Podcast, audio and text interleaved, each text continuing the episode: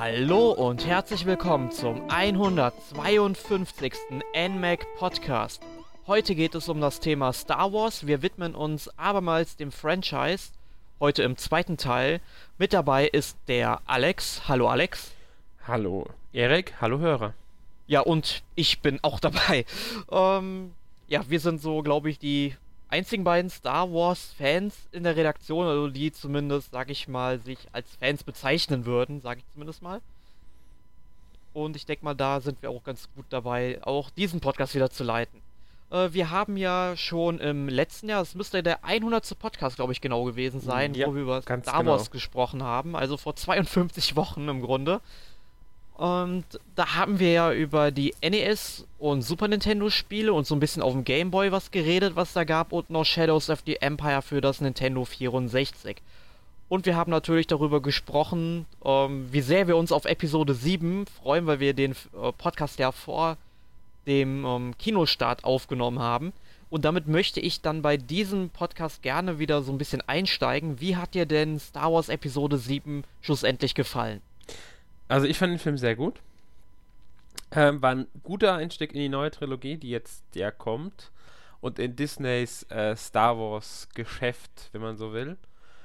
Ähm, es gibt natürlich ein paar Kritikpunkte. Das gibt es bei fast jedem Film. Kann, kann man sogar bei den alten Star Wars Filmen finden. Äh, er war vielleicht, und das verstehe ich, dass viele das finden, etwas zu nah an Episode 4 dran. Mhm. Ähm, sie haben sich schon sehr, sehr, sehr an ihm, an dem vierten, also am allerersten Star Wars-Film orientiert gehabt. Was aber angesichts der Proteste der Fans nach der Prequel-Trilogie fast schon verständlich ist. Sie wollten halt auch ein bisschen auf Nummer sicher gehen, beziehungsweise den Fans wieder das ge geben, was sie an Star Wars mochten. Das hat der Film auch gut geschafft. Klar, dass wieder eine Superwaffe ist und, und, und man wieder diese Grabensequenz hat, mag man kritisieren, auch die Sache mit der Karte und Luke und das dann auf einmal am Ende das zweite Teil, also ich will jetzt nichts zu sehr spoilern, dass da so eine Art ja, Deus Ex Machina Ding drinsteckt. Es ist einfach ein bisschen, ja, es gibt Schwächen. Auch die Schnitte finde ich manchmal zu hart.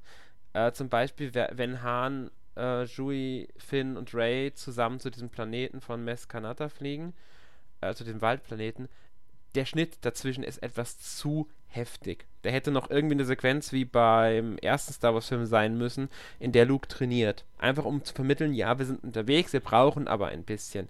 Einfach ein Gespräch zwischen Han und äh, Ray oder sonst irgendwie sowas in der Richtung. Hätte man dort äh, reinbinden müssen. Äh, aber das sind so kleine Macken. Insgesamt hat mir der Film sehr gut gefallen. Ich freue mich schon auf Episode 8 nächstes Jahr, beziehungsweise dieses Jahr auf das erste Spin-off, das ja dann auch äh, ja, bald ins Kino kommt. Ich ja, im Grunde, ich glaube, einen Tag nach unserem Podcast müsste der genau, Kinostart ja, sein. Genau, am Donnerstag kommt der, also 15., am 14. veröffentlichen Podcast, am 15. kommt der Film ins Kino. Ja, und ich werde ihn aus diversen Gründen leider erst Samstag sehen können. Schade, schade. Ja. Aber ich freue mich drauf. Ja, bei mir ist es noch ein bisschen unklar, wann ich ihn sehen kann. Vermutlich am Freitag ähm, muss ich halt mal abwarten. Aber ähm, Episode 7, ich schließe mich dir da an. Also ich fand den Film auch sehr gut. Also er hat mir gefallen. Klar, er war wirklich sehr nah an Episode 4 dran. Also es war ganz lustig. Ich war dann abends halt im Kino irgendwie, ich glaube 19.30 Uhr und gegen, ich weiß gar nicht mal, wann ich raus war, gegen 11 oder so war ich dann raus aus dem Kino. Oder kurz vor 11 und da kam dann gerade mein Bruder, der dann um 11 in die Vorstellung gegangen ist. Und dem wollte ich dann natürlich nicht spoilern und so weiter, musste dann natürlich Stillschweigen bewahren. Aber grundsätzlich ist der halt wirklich cool. Ich finde es halt schade, dass eine bestimmte Person stirbt. Es war aber Lo die logische Konsequenz eigentlich, weil. Ich habe dir das schon so oft vorher gesagt, dass ich. Ja, ich habe das auch. Ja, auch, ich habe das auch erwartet hab, vorher schon. Ja, und ich also ich habe es nie gehofft, aber es ja. ist halt eingetreten. Ich habe von Anfang an gesagt, dass das passieren wird, weil ich einfach auch geglaubt habe, dass es logisch ist, weil der Darsteller das schon am Ende von Episode 6 ursprünglich wollte. Und ähm, auch die wahre Identität von Kylo Ren habe ich gewusst. Das war mir so klar. Ähm, es ist einfach teilweise, es ist einfach typisch Star Wars und es ist hervorsehbar an manchen Punkten. Was aber nicht schlimm ist. Auch Rays Identität bzw. wahre Herkunft, die man hoffentlich dann in Episode 8 erfahren wird, zum Teil zumindest, kann man schon erahnen. Natürlich können sie jetzt hingehen und das Ganze ein bisschen ähm, entdröseln und hingehen und sagen, wir machen was Besonderes, dadurch, dass ihr mal überrascht werdet. Damit würden sie aber eigentlich diesen Star Wars-Filmen, den Saga-Film, ihre Bedeutung nehmen. Weil die Star Wars-Saga-Filme sind, und das ist das, der Kern der Star Wars-Episodenfilme, also die, die, Filme, die Hauptfilme nennt man mal so, Saga-Filme halt. Äh, es ist eine Familiensaga. Es ist ja. die Saga der Skywalker-Familie. Und wenn jetzt die, ähm, nur eine Verbindung zur Skywalker-Familie da ist und das nicht mehr in einer der Hauptfiguren, wäre das nicht machbar. Deswegen muss es muss einfach so sein, ohne ich spoilern will, aber ist auch nur Vermutung von mir. Ray muss eine Verbindung zur Skywalker-Familie haben. Ja, also ich, ich vermute, also es, es ist, glaube ich, offens offensichtlich ist es jetzt nicht, aber ähm, ich vermute halt einfach, dass sie dann tatsächlich Lukes Tochter sein könnte. Ja, also es gibt momentan drei Theorien, die sich am ehesten halten. Lukes Tochter, das halte ich für am wahrscheinlichsten. Äh, nächste Möglichkeit, die gehandelt wird, äh, dass sie in irgendeiner Verbindung mit Obi-Wan Kenobi steht.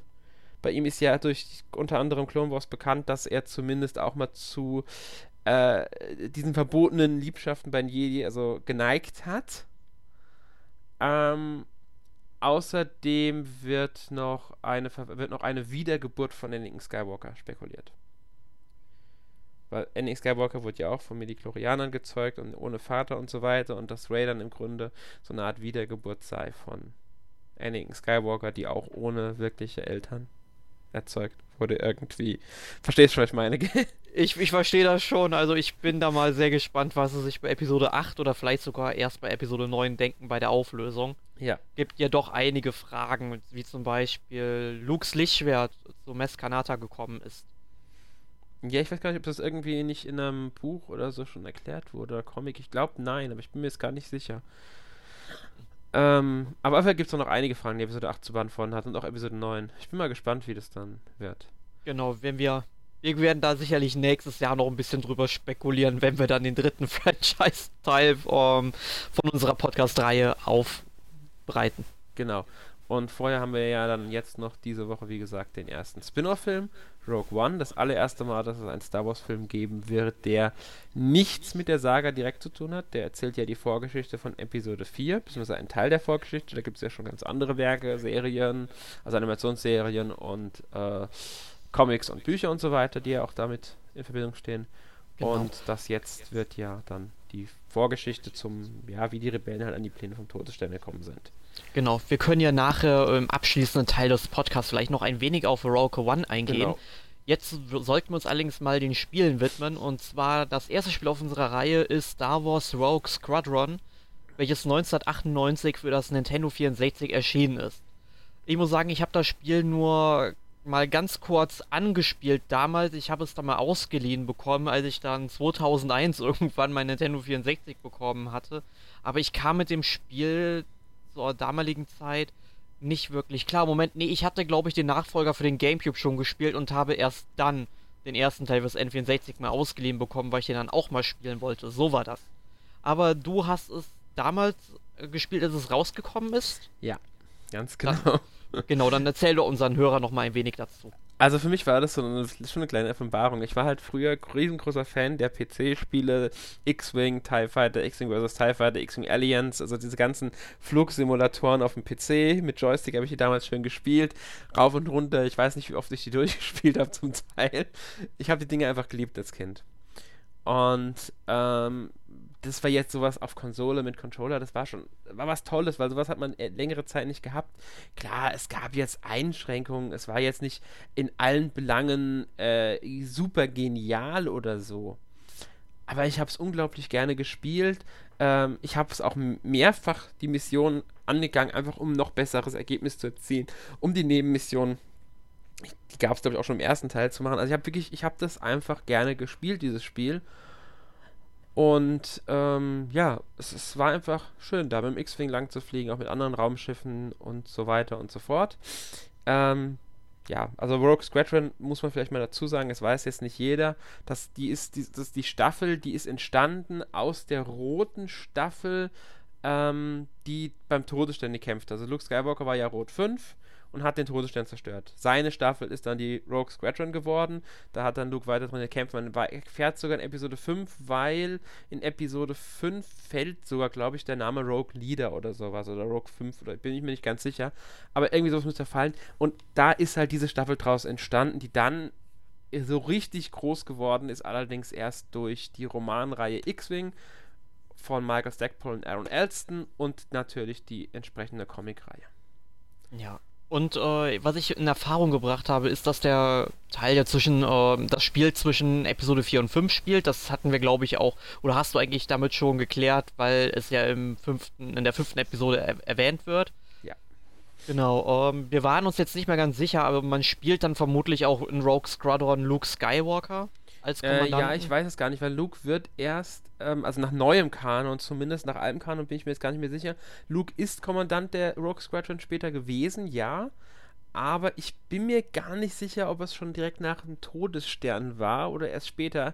Aber man spielt zumindest teilweise in dem Spiel Luke Skywalker. Da bin ich mir auch ziemlich sicher. Ob man jetzt das gesamte Spiel durch ihn spielt oder ob das missionsabhängig ist, weiß ich gar nicht mehr. Ähm, aber es würde schon Sinn machen, weil Luke natürlich ein Name ist. Äh, letztlich merkt man es aber nicht wirklich, weil man sowieso die ganze Zeit nur in seinem Raumschiff drin hockt. Genau, es ist also ein Shoot'em Up, das haben wir jetzt noch gar nicht erwähnt gehabt. Also man fliegt dann eben mit äh, verschiedenen Star Wars Raumschiffen dann eben, ich weiß gar nicht, gibt es Raumschlachten, also dass man auch wirklich im Weltall kämpft oder sind es immer Missionen auf Planeten? Ich bin mir jetzt gar nicht sicher, ob es im ersten Teil schon welche gab. Im zweiten Teil gab es definitiv welche ja. im Weltall. Beim ersten bin ich mir jetzt gar nicht so sicher. Das ist so lange her. Es kann sein, dass es da, also ich glaube, es gibt als Bonusmission, glaube ich, gab es den Todesstern. Oder war das auch erst im zweiten Teil? Oder nee, doch, das, hat, das hatte ich tatsächlich auch gelesen, dass es also den Todesstern oder sowas wie die Schlacht von Hoth dann auch in Rogue Squadron gab. Ich meine auch, die gab es als Bonusmission zum Freischalten. Ja, wenn man so und so ähm, viele Medaillen gesammelt hat. Ja, wenn man jetzt sagt Shoot im Up Gameplay, muss man dazu sagen, also es ist jetzt nicht gemeint, dass man von unten nach oben die ganze Zeit ein lineares Level lang fliegt, sondern man hat eher ähm, ein Ge Gebiet, in dem man frei umherfliegen kann und in diesem Gebiet schießt man dann Gegner ab, erfüllt ähm, Missionsziele und sowas. Das sollte man. Es gibt natürlich auch Missionen, in denen man stur geradeaus fliegt, ähm, um halt an einen Punkt zu kommen und innerhalb dieses Radius, und ähnlich wie bei ähm, Star, äh, Star Fox Wars. Spielen halt. Genau, Lilith Wars, Star Fox 64 genau. zum Beispiel, wäre ein guter Vergleich auch wegen ist der Konsole. Ist ein passender Vergleich eigentlich, ein sehr guter Vergleich. Ja.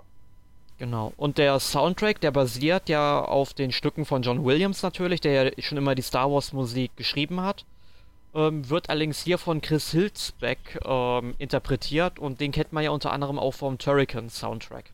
Genau ist ein deutscher Komponist, was es irgendwie dann ziemlich cool ist, wenn man sowas denkt, dass aus ja, dem eigenen Land dann so ein toller Komponist kommt. Chris Hülsbeck ist ja eigentlich einer der bekanntesten, ähm, also er ist ein recht bekannter Spielekomponist eigentlich.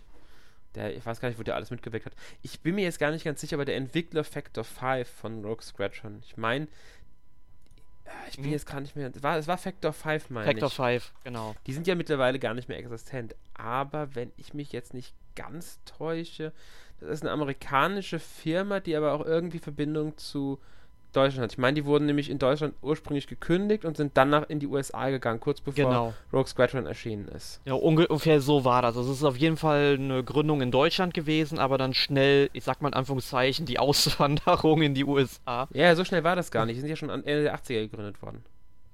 Ja. Die sind erst ja, Mitte der 90er sind sie erst umgewandelt. Die waren gut fast zehn Jahre, wenn nicht sogar, äh, müssten die ungefähr in Deutschland gewesen sein. Mhm. Ja. Gut, aber es gab auf jeden Fall, das, was ich sehr interessant fand, auch Schwierigkeiten bei der Entwicklung des Spiels, also dass Lucasfilm irgendwie diverse Soundeffekte nicht rausgeben wollte aus dem Material.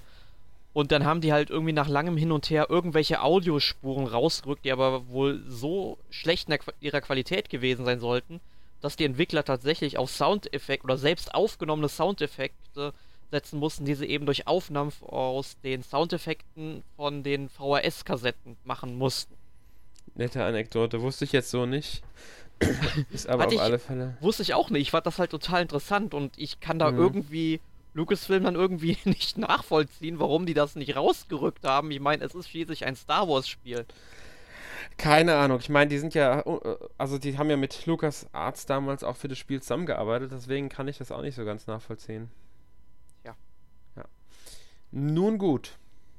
Gut, wir machen eine, einen kleinen Zeitsprung ins Jahr 1999. Star Wars Episode 1 läuft in den Kinos. Und dazu kommt es natürlich auch, dass jede Menge Software erscheint, wie zum Beispiel Star Wars Episode 1 Racer. Das habe ich damals häufig gespielt, allerdings habe ich das Spiel nie besessen. Ich bin immer bei uns in St. Augustin in den Toys R Us gefahren. Die hatten damals immer noch eine, ja, eine Videospielstation aufgebaut mit einem Nintendo 64, wo man dann eben Episode 1 Racer spielen kann. Und ich glaube, ich bin über Wochen hinweg jede Woche mindestens einmal da gewesen, um dieses Spiel spielen zu können. Ja. Bietet sich dann immer an. Also, ich hab's besessen natürlich. Ja, natürlich. Ich will es mir unbedingt noch nachkaufen, genauso wie Shadows of the Empire, weil das sind so Spiele, die, die haben mir halt immer sehr gefallen. Ja, es, es waren schon fantastische Spiele damals.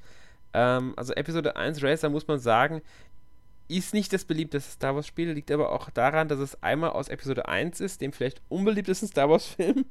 Ja. Ähm, und gleichzeitig auch noch eine der unbeliebtesten Thematiken in diesem Film, das Podrennen, ähm, beinhaltet, weil ähm, im ist Episode 1 Racer nichts anderes als Podrennen. Also man kann verschiedene Figuren, die Podrennen fahr, äh, also machen, wirklich tatsächlich die meisten dieser Figuren, ich glaube sogar alle Figuren, die man spielen kann, kommen auch im Film drin vor oder werden zumindest namentlich erwähnt. Also neben Anakin Skywalker zum Beispiel The Bulba ähm, und mit denen kann man halt diese Rennfahrt, das ist halt klassisch, Renn, klassisch Rennspiel, muss die erst freischalten zum Teil, erinnert so ein bisschen, würde ich sagen, an F-Zero oder Wipeout. Mhm. Arthur, nee, ATP nicht, wie ist das andere? Weiß gar nicht mehr, wie das andere hier ist. Andere war was anderes. Gab noch so ein Rennspiel, das es damals gab. Ähm, ja, hat sich ja. gar nicht so schlecht verkauft, das Spiel, muss man sagen. Nein, also ähm, Episode 1 Racer, das hat mich auch vom Hocker gehauen. Das hat sich besser als irgendein F-Zero oder Wipeout-Teil verkauft. Mhm. Ich meine, gut, bei F-Zero ist das kein Wunder. Nintendo hat die Reihe totgeritten. Ähm, ja, aber das war in den 90er. Da gab es danach dann noch den Gamecube-Teil. Der war dann nochmal ja, aber ich denke halt, wenn sie so ein Spiel nochmal jetzt so um 2010 oder spätestens auf der Wii U dann nochmal rausgebracht hätten, das hätte, ja gut, auf der Wii U nicht unbedingt, aber auf der Wii hätte es sicherlich ordentlich was gerissen, weil man muss halt bedenken, GameCube ähm, hatte halt 20 Millionen verkaufte Einheiten am Ende, die Wii 100, gut, von den 100 Millionen, wir hatten es ja letzte Woche mit Emil auch schon im ähm, Wii-Podcast besprochen, das sind nicht Hardcore-Gamer, ja, aber es ist halt trotzdem noch ein großer Teil Hardcore-Gamer, die sich sicherlich für F-Zero interessiert hätten und sicherlich auch den Rekord von Episode 1 Racer vielleicht hätten schlagen können. Weiß man so nicht, könnte sein. Ich denke mal, Episode 1 Racer hat damals viel Zuspruch auch bekommen, weil es eben ein Spiel zu diesem neuen Film war. Ja, Star Wars war wieder da, muss man so genau, sagen. Star Wars war wieder da, die Leute wollten diese Spiele spielen, die wollten einfach das Star Wars-Erlebnis haben. Ähm, und man muss auch dazu sagen, Star Wars hat mit diesem neuen Film angefangen, eine neue Generation anzusprechen. Man muss ja sagen, Star Wars war schon immer eine Geschichte, die sich sowohl an Kinder als auch an Erwachsene gerichtet haben, hat. Trotz der teilweise Brutalität in den alten Filmen oder der Düsternis, es war schon immer irgendwie ein Film, der auch an Kinder oder zumindest jüngeres Publikum gerichtet war. Ähm, das hat Episode 1 auch gemacht. Und Racer ist halt so ein Spiel, das diese jüngeres Publikum, ich sag mal so die 10-, 12-Jährigen, schon angesprochen hat auch. Ähm, ja. Anders ich mein, kann man Jaja Binks ja auch nicht erklären. Ja, nee, Jaja Binks gibt es ja Gerüchte, dass er in der ursprünglichen Planung sollte er tatsächlich ein Sis sein. Gibt es Gerüchte, die Ray Park, Ray Park, nee, Ahmed Best war es. Ahmed Best, der Schauspieler von Jaja Binks, sogar befeuert hat vor nicht allzu langer Zeit, nochmal nachträglich. Mhm, es war aber wirklich die Planung, gelesen. dass Jar Jar Binks äh, ein Verbündeter von Darth Sidious ist und den Jedi auch nochmal so richtig schön zu schaffen macht und das damit auch in einhergeht, dass in Episode 3 er diese, in Episode 2 diese Notstandsbevollmachtung für den ähm, äh, für Palpatine erlässt und so weiter und so fort, dass also er ganz stark in diesem ganzen Plan mit drin hängt aber davon sind dann aufgrund der Unbeliebtheit nur Teile zurückgeblieben. Wie gesagt, das sind Gerüchte, das sind Vermutungen, Spekulationen etc. Es gibt Hinweise darauf, aber ja. ja ich wollte nur erwähnt haben. Am Ende von Episode 9 kommt dann das böse Erwachen, dann bauen sie wieder ein. So als ja, Cliffhanger genau. für Episode 10 bis äh, 12. Ja, genau, genau, genau. Die Sis kehren nochmal zurück. Ja. Die Sis war nie weg. Nee, waren sie nie, nie in der Star Wars Historie. nee, das stimmt. Äh, ja, also wie gesagt, es ist halt ein Racer-Spiel, das macht schon Spaß. Ich habe es wirklich viel gespielt damals, muss ich sagen. Das hat mir echt Spaß gemacht. Die Rennen waren auch teilweise echt recht knackig. Äh, man muss sagen, die Strecken waren manchmal ein bisschen eintönig auf Dauer. Aber trotzdem, also es war ein lustiges Spiel. Also werde ich mir auf jeden Fall nochmal zulegen müssen irgendwann. Ich hoffe ja, ich weiß gar nicht, gab es das Spiel für einen PC eigentlich auch oder kam das nur für N64 und Dreamcast? Das ist eine sehr gute Frage, weiß ich gerade gar nicht, ob es eine PC-Version gab. Ja. Ich habe es auf dem N64 damals gespielt, so gut wie so gut wie alles damals auf Nintendo-Konsole. Na, dann vielleicht kriegen wir davon ja irgendwann noch eine PC-Version, weil es kamen ja doch einige Star Wars-Spiele jetzt mal wieder auf Steam. Ähm. Sofern ja. nicht sowieso sogar eine bereits erschienen ist, von der wir jetzt gerade nichts wissen. Das ist. Kann schon sein, dass es irgendwann für PC nachträglich oder sogar zeitgleich veröffentlicht wurde. Gut, ähm, ähm, allerdings es kamen dann weitere Lizenzspiele dazu, ähm, die wir dann nicht wirklich gespielt haben. Also ich glaube, keiner von uns hat die gespielt und ich muss kurz einwerfen. Es ja? ist eine PC-Version erschienen. Ah, sehr gut. Ich habe gerade die Liste offen, ich habe gerade schnell reingeguckt. Dann haben wir ja Hoffnung, dass da vielleicht noch was passieren könnte. Ja. Gut, ähm, Obi-Wan's Adventure für den Game Boy Color aus dem Jahr 2000 ähm, Habe ich nicht gespielt, ist allerdings wohl so, dass man dort Obi-Wan spielt, in der Rahmenhandlung von Episode 1 eben. Es ist ein isometrisches Action-Adventure und man schnetzelt im Grunde die ganze Zeit Druiden und besiegt am Ende Darth Maul. Also nichts Neues eigentlich. Ja, es ist halt eine Versoftung des Spiels im, mit Bezug auf Obi-Wan. Mehr ist es nicht ein bisschen bedauerlich. Da hätte wesentlich mehr Potenzial drin gesteckt, wobei ich sagen muss, ein richtiges Obi-Wan-Spiel müsste man sowieso, wenn, dann erst nach Episode 3 ansiedeln. Oder zwischen Episode 2 und 3 könnte man es auch machen, ein Obi-Wan und Anakin-Spiel. Äh, beziehungsweise zwischen Episode äh, 1 und 2. Aber gut. Genau. Es war halt so eine typische Versoftung. Und das äh, mehr kann man da eigentlich auch gar nicht zu sagen. Eben, Ähnlich und damit hätten ja, wollte gerade sagen, ähnlich ja. verhält es sich dann auch mit Jedi Power Battles, nur für genau. den Game Boy Advance, dass der erstmal für die Playstation erschienen ist und dann irgendwie, als der GBA dann, dann war auch nochmal für den Game Boy Advance, also es muss dann 2002 oder 2001 irgendwann gewesen sein. Ja, es ist auf alle Fälle, ist es, ähm, ich, ist das eine direkte Umsetzung von Obi-Wan, äh, Obi-Wans Adventure oder haben sie neue Spielfiguren hinzugefügt? Ich bin mir jetzt nicht ganz sicher. Es kann sein, dass es deswegen nicht mehr Obi-Wans Adventure heißt, weil sie einfach hingegangen sind und neue Figuren hinzugefügt haben. Deswegen Jedi Power Battle. Weil ich bin mir jetzt nicht ganz sicher, wie das damals war. Also ich hatte mir vorhin nur ein paar Videosequenzen mal angeschaut. Also das Einzige, was man dem Spiel wirklich dann noch zuschreiben kann, ist, dass eben die Soundeffekte wesentlich besser klangen als dieses Gedudel auf dem Game Boy Color noch. Ja gut, das ist halt natürlich der Technik geschuldet. Eben. Also wie gesagt, ich glaube, dass es ähm, ja, ein Unterschied auch war, dass es andere Spielfiguren gab, bin mir aber jetzt nicht 100% sicher. Ja. Aber auch das habe ich leider nicht gespielt. Wie verhält es sich denn, also beim nächsten Spiel, wie verhält es sich bei dir dann bei Star Wars Battle for Naboo, das ja auch noch Episode 1 im Grunde Bezug hat? Hast du das gespielt? Leider nicht. Also, es war halt so eine Zeit, das kam halt 2000 raus und mhm. ich habe das Nintendo 64 erst 2001 bekommen.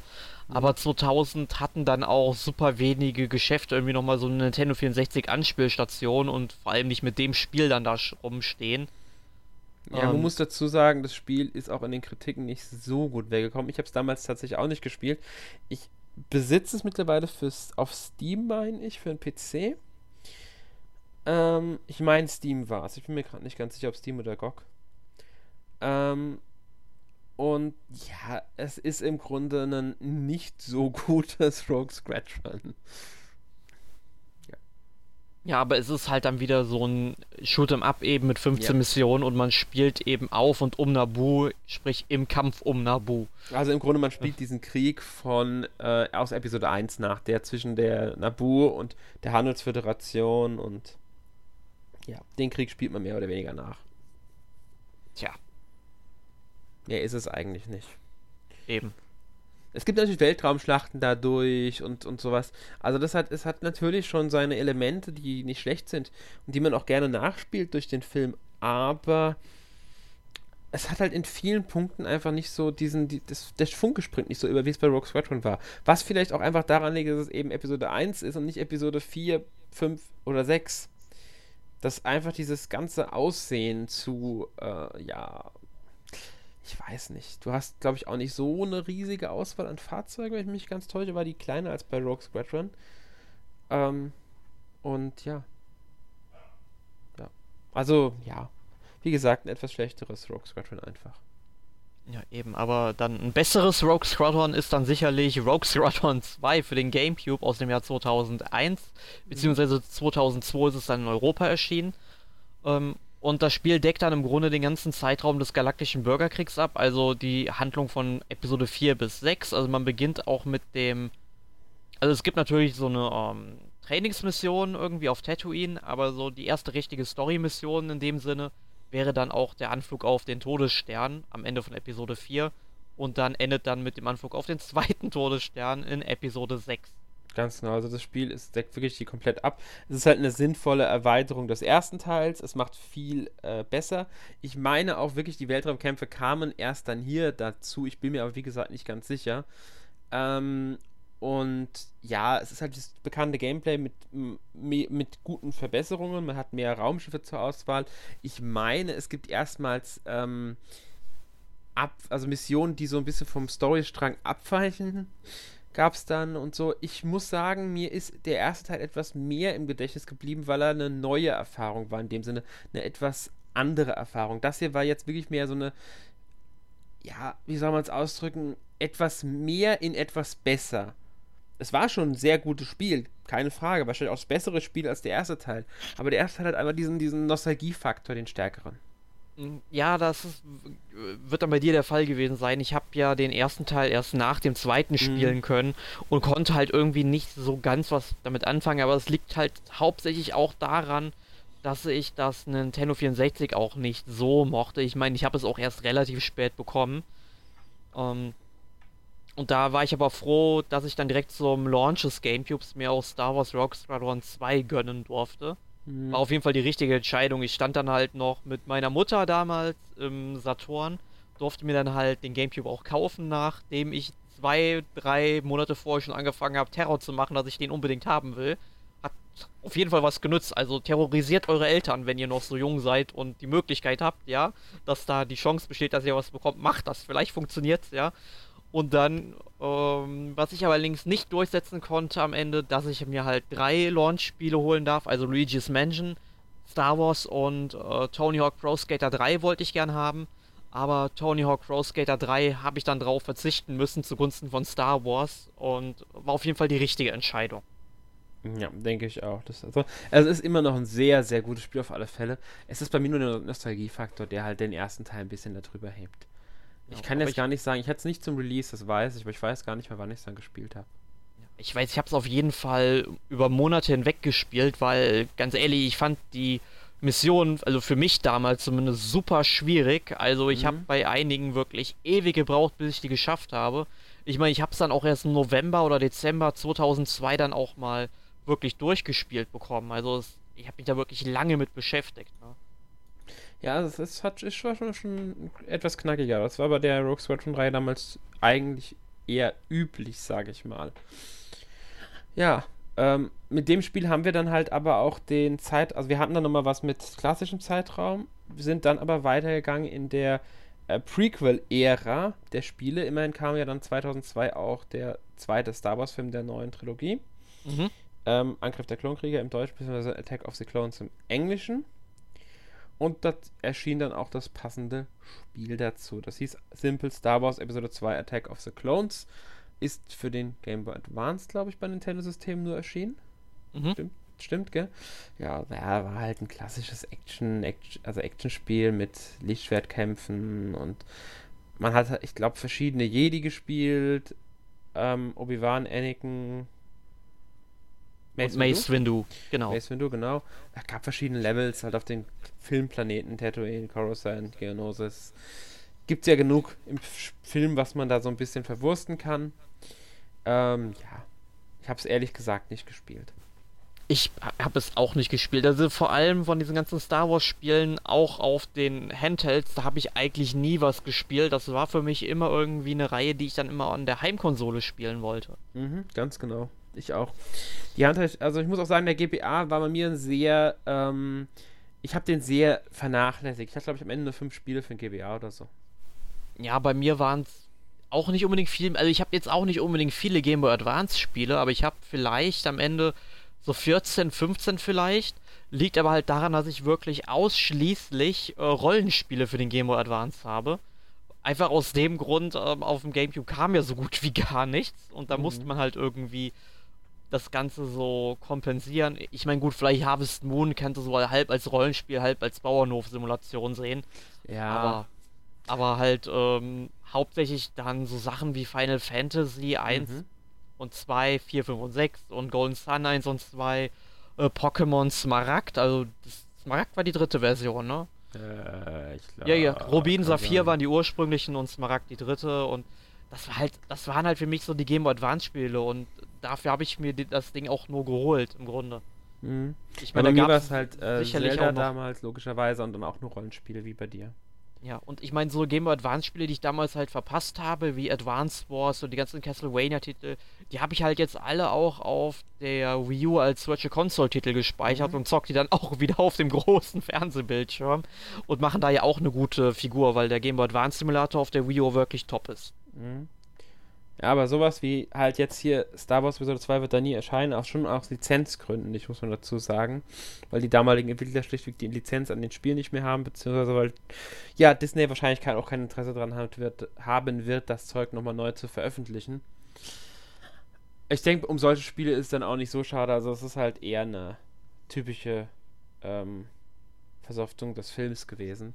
Ich meine, die Wertungen waren durchschnittlich, wenn ich mich recht erinnere. Ja. Ich, ich denke mal, die Wertungen waren bei dann bei dem nächsten Spiel, was wir jetzt besprechen, also Star Wars Clone Wars für den mhm. ähm, GameCube. Das hat dann eben die Klonkriege behandelt. Das heißt The Clone Wars, das ist ganz wichtig. Tatsächlich, Moment, ich hab. Also ich habe jetzt die Schachtel von dem Spiel tatsächlich in meinem Spielestapel hier liegen. Okay. Da, da steht jetzt aber auf der linken Seite nur Clone Wars dran. Okay, dann heißt es eben nur Clone Wars. Dann ist es aber auch wieder wichtig, dass es wegfällt. Ja. Das ist, das kann gut sein, dann ist es nur Clone Wars. Ähm, ja, was war's? Also ich, es ist, es ist ein nettes Spiel gewesen, keine Frage. Also ich habe es äh, eine Zeit lang auch gespielt, wirklich. Ähm, ja, es hat unterhalten. Keine Frage. Es war halt, ja, wie soll man es bezeichnen? Man, man hat halt, ich glaube, man hat in erster Linie, also ich erinnere mich jetzt am besten an den Kampf auf Geonosis. Genau, das war glaube ich auch die Ausgangslage des Spiels. Das hat damit genau. begonnen. Ich muss allerdings sagen, ich habe es nie gespielt. Ich habe es mir letztes Jahr vor dem Podcast extra nochmal gekauft, weil wir da noch nicht wussten, wie weit wir in dem Franchise-Podcast gehen wollen. Mhm. Wollte es damals eigentlich spielen, habe es nicht gemacht, habe es auch dieses Jahr nicht geschafft. Aber es liegt hier und irgendwann werde ich es sicherlich spielen. Ja, also es war kein schlechtes Spiel, keine Frage. Die Wertungen waren ja, also ich sag mal so im unteren 70er Bereich war so der Durchschnitt. Also sagen wir so 70 bis 75 müsste Durchschnitt gewesen sein. Es gab einige etwas bessere Wertungen, einige etwas äh, schlechtere Wertungen. Also das hängt immer vom jeweiligen Magazin ab. Also es gab auch ein paar Wertungen, die wirklich tatsächlich bei 8,5 von 10 Punkten damals lagen. Das weiß ich noch. Es gab einige, die haben bei nur 6 gelegen. Also das war halt so ein bisschen schwankend. Das hing dann so ein bisschen halt vom Magazin ab. Es Wobei war an sich kein schlechtes Spiel. Es war halt ein Actionspiel, bei dem man ähm, auch mehr Spiele hatte. Man hat, ich glaube, Anakin Skywalker und Mace Windu gespielt. Und zwar halt in verschiedenen Schlachten äh, innerhalb dieser Klonkriege. Und ja, es gab halt Fahrzeuge, man konnte mit den Jedi, glaube ich, direkt auch kämpfen, mit Lichtschwert und so weiter. Wie gesagt, kein schlechtes Spiel, aber jetzt auch nicht überragend. Ja, also ich habe, man muss dazu auch sagen, wenn so, so ein Spiel so eine untere 70er-Wertung kriegt, ich meine, klar, andere Magazine sehen da schon so eine 70er-Wertung schon fast als Totalausfall. Mhm. Ähm, aber trotzdem für so ein Lizenzspiel ist eine 70er-Wertung eigentlich nicht schlecht, muss man dazu Also sagen. ich finde allgemein, dass eine 70er-Wertung nichts Schlechtes ist, weil es immer noch deutlich über dem, über dem Durchschnitt liegt, der ähm, eigen, also über dem Mittelmaß liegt, der ja bei 50% liegt eigentlich.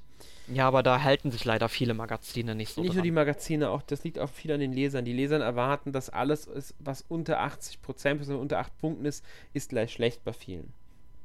Das Genau. ist halt, hat sich so festgesetzt, auch durch die Inflation der Wertung, weil dann vergibt man halt mal für ein Spiel 96 Prozent, dann kommt ein zweiter Teil, oh Mist, der ist ja besser, da muss ich jetzt 97 Prozent vergeben, dann kommt ein dritter Teil, der noch besser ist, äh, weißt du, das ist halt das Dumme, was sie gemacht haben. ja, einige Magazine haben versucht, das dann beim Generationenwechsel so ein bisschen auszuhebeln, indem sie der, dem Spiel auf dem alten System, das war jetzt bei Zelda Twilight Princess als Beispiel, 97% gegeben haben und auf der wieder nur 92%, weil es kann ja sein, dass noch was Besseres erscheint. Kann man machen, ist dann halt, muss man dann aber auch gut begründen in einem Artikel und so. Es mit Wertung ist immer ein bisschen kritisch zu betrachten. Das Genau. äh, sei ja, Wertungen sind ein schwieriges Thema. Genau, ich sage jetzt ganz klar, ähm, dass The Clone Wars ist ein nicht schlechtes Spiel, aber auch nicht überragend. Es kann unterhalten halt im Action-Bereich, aber es gibt Besseres. Ja, ähm, das nächste Spiel auf unserer Liste wäre Star Wars Bounty Hunter. Das habe ich sogar gespielt, allerdings damals nicht zum Release, sondern erst im Jahr 2008 ungefähr, also tatsächlich sechs Jahre nachdem das Spiel schon draußen war. Ähm, ich weiß jetzt nur noch, dass man irgendwie Django Fett gespielt hat, Ganz also genau. sprich den Vater Von wenn man Boba. so will, von Boba Fett. Ähm, und man hat für Count Doku gearbeitet und musste irgendwie so eine abtrünnige Jedi oder so finden. Da bin ich mir gar nicht mehr so sicher. Ähm, ich muss gerade auch überlegen, also ich weiß noch, dass es definitiv kurz nach Episode 1 spielt, also ich meine noch vor ähm, Episode 2, also noch vor den Ereignissen Episode 2, was ja logisch ist, anhand seines äh, Schicksals und ich meine, dass man den Auftrag hat, eine dunkle Jedi zu jagen. Ja, oder eine dunkle Jedi. Das kann auch gewesen sein. Ähm, ich weiß gar nicht mehr aus welchem Grund genau. Also ich glaube, in dem Spiel wird auch irgendwie diese Sache mit dem Klonen nochmal ein bisschen thematisiert, was ja dann in Episode 2 eine wichtige Rolle spielt und so weiter. Ich habe es nicht durchgespielt, muss ich dazu sagen. Ähm, ja.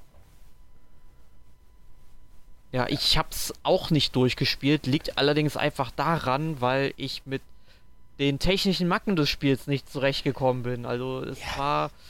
Steuerung war nicht die allerbeste, die Kamerafahrten waren grauenhaft und. Ja, und mich hat's halt auch gestört, dass die nicht die richtigen Synchronsprecher aus den Filmen hatten. Im Und, Englischen schon. ja gut, im Englischen weiß ich nicht, ich hab's halt auf Deutsch gespielt. Mhm.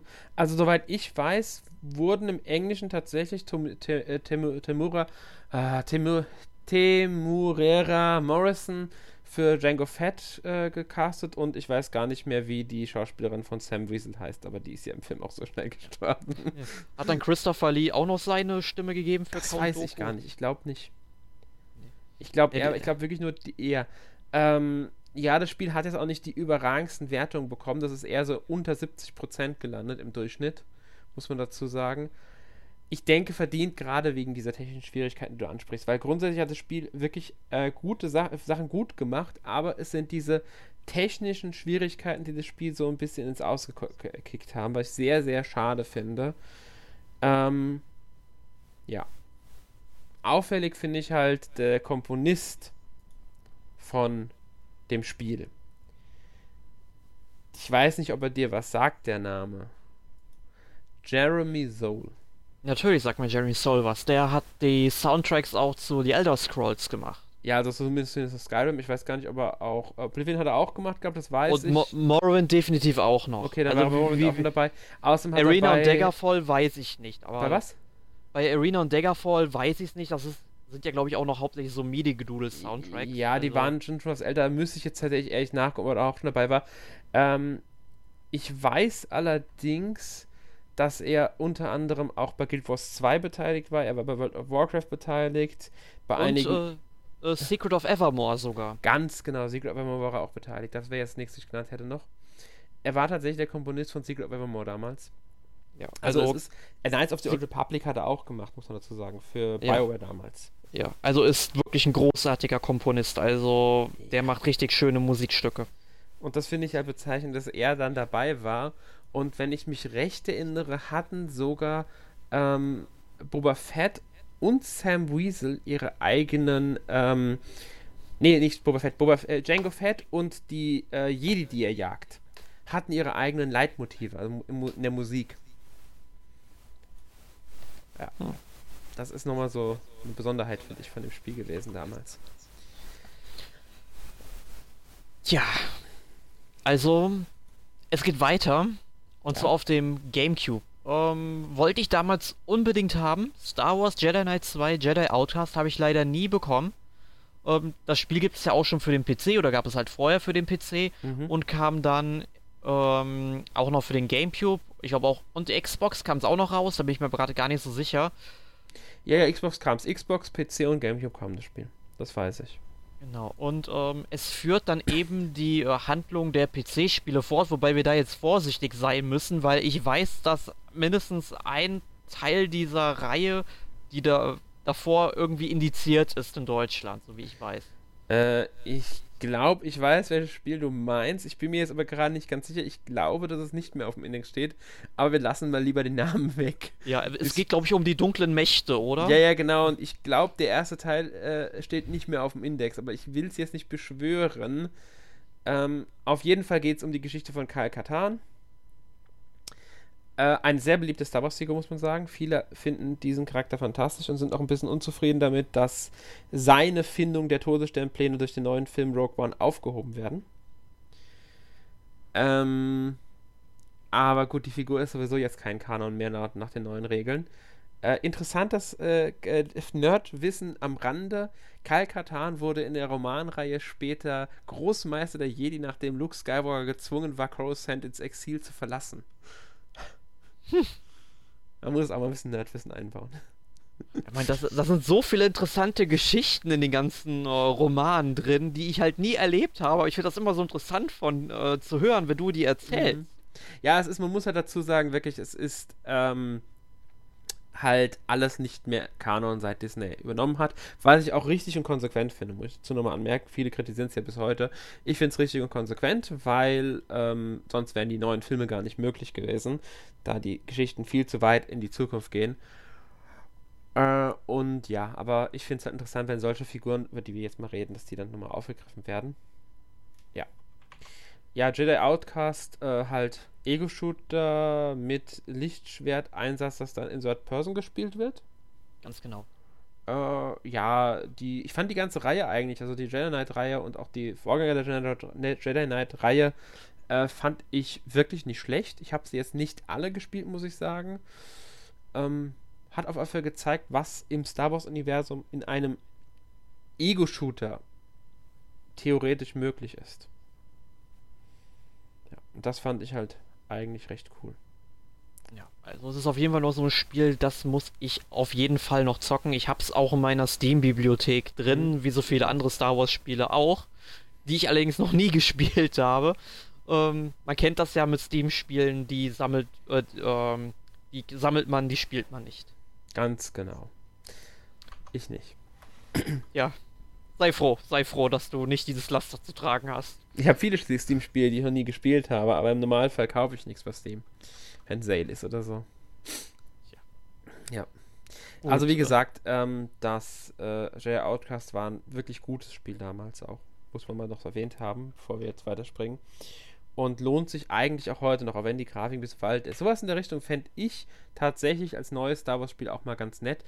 Ähm, und sei es nur als Kampagne eines Battlefront ja, hoffen wir mal, dass dann, ich sag mal in Anführungszeichen, äh, in Anführungszeichen Battlefront 2 dann eben sowas enthalten wird, eine Kampagne. Ja, eine Kampagne sollen sie haben. Das haben sie ja mehr oder weniger schon gesagt. Das wollen sie ja definitiv machen, dass eine Singleplayer-Kampagne kommt. Na, ich bin gespannt. Ich bin gespannt. Ja. Auf der ähm, 3 werden wir das Spiel dann sicherlich mal sehen. Ja. Ich denke auch auf der E3 spätestens. Ich bin jetzt gar nicht ganz sicher, ob vorher noch eine Star Wars Celebration oder sonst irgendwas richtig stattfindet nächstes Jahr. Ich glaube nicht. Ich bin mir jetzt gerade nicht sicher. Wenn du es nicht weißt, wer dann? Ja, ich achte nicht so auf die Star Wars Celebrations, ehrlich gesagt, weil die finden nicht, momentan nicht mehr so bald in Deutschland statt und da kann ich sowieso nicht hin und ich achte dann drauf, wenn sie da sind, aber nicht, wann die Termine genau anstehen. Mhm. Gut, ähm, was haben wir denn noch auf der Liste? Wir haben jetzt äh, zwei Game Boy Advance Spiele wieder. Einmal Star Wars The New Droid Army. Mhm. Ist halt auch wieder so ein isometrisches Action-Adventure, also sicherlich nichts Besonderes. Und dann, was dann vielleicht schon vom Titel her was Besonderes sein könnte, Flight of the Falcon, also der Flug des Falken sozusagen. Genau. Ähm, da ist der Name natürlich Programm. Man spielt, ich glaube, fast die ganze Zeit. Also man sieht das Geschehen Shoot'em-up-mäßig natürlich aus der Verfolgerperspektive von, ähm, ja, wenn man mit dem rasenden Falken eben rumfliegt und dann irgendwas abballert. Mhm. Da habe ich mir wohl mal Videos angeschaut und wenn man dieses Spiel spielen will, sollte man es unbedingt auf dem Game Boy Advance und nicht über den Game Boy Player am GameCube spielen, weil über den GameCube Player sieht das Spiel auf der großen Mattscheibe so dermaßen tut mir leid, beschissen aus, aber auf dem äh, Game Boy Advance Bildschirm ist es irgendwie wieder ein grafisches Highlight. Also er hat da echt so ein Vergleichsvideo ähm, mal gemacht. Ähm, allein weil der Bildschirm halt viel kleiner ist und dadurch diese pixelige Grafik irgendwie viel cooler zur Geltung kommen kann, natürlich. Mhm. Ja, man muss zu dem Spiel allerdings sagen, dass es in den Kritiken damals verrissen wurde. Also das hat wirklich im äh, Durchschnitt sehr schlechte Wertungen bekommen. Ich meine sogar, dass es teilweise deutlich unter 5 war. Also das Spiel ist damals wirklich schlecht angekommen, kritikmäßig. Ich habe es selbst nicht gespielt. Es ist halt ein 3D-Shooter-Game auf dem Game Boy Advance und man spielt mehr oder weniger die Geschichte der Originaltrilogie nach. Ja. Ja, also. Ja. Und dieses New äh, Droid Army, weil wir das kurz übersprungen haben, das ist halt wieder ein Spiel, das im Zuge der, ähm, ja, äh, hier Episode 2 spielt. Genau, also so in dieser Zeit zwischen 2002 und 2005 vermischt sich das immer alles so ein bisschen. Mhm. Ähm, ja, und man spielt man ja vorher halt Clara Skywalker, der irgendwie, glaube ich, Separatisten, äh, Gerüchten um Separatisten nachgeht. Also es ist ein Spiel, das in diesen Klonkriegen dann spielt einfach und ja. Auch kein Spiel, das man jetzt unbedingt im Hinterkopf behalten müsste. Das war, es war nicht, war, es war durchschnittlich, sagen wir so, es war Mittelmaß. Mhm. Ja, aber nicht Mittelmaß ist sicherlich Star Wars Rogue Squadron 3 für den GameCube. Kam 2003 und 2004 dann, glaube ich, erst bei uns oder so raus. Da bin ich mir nicht so ganz sicher. Ich bin mir jetzt auch nicht ganz sicher, wann es bei uns erschienen ist. Aber vermutlich 2003 relativ spät, würde ich mal sagen. Ähm, spielt wohl nach Episode 4 und soll zwei Storylines bieten, die sich dann einmal um Luke Skywalker und dann um Wedge and Talos drehen. Äh, kann sogar gut sein. Ich habe es damals gespielt, aber ich habe es erst ein Stück nach Release mir erst gekauft. Ähm, bin mir deshalb gerade nicht ganz sicher, aber ich meine auch, dass man Luke und Wedge spielt, aber ich bin mir jetzt nicht 100% sicher.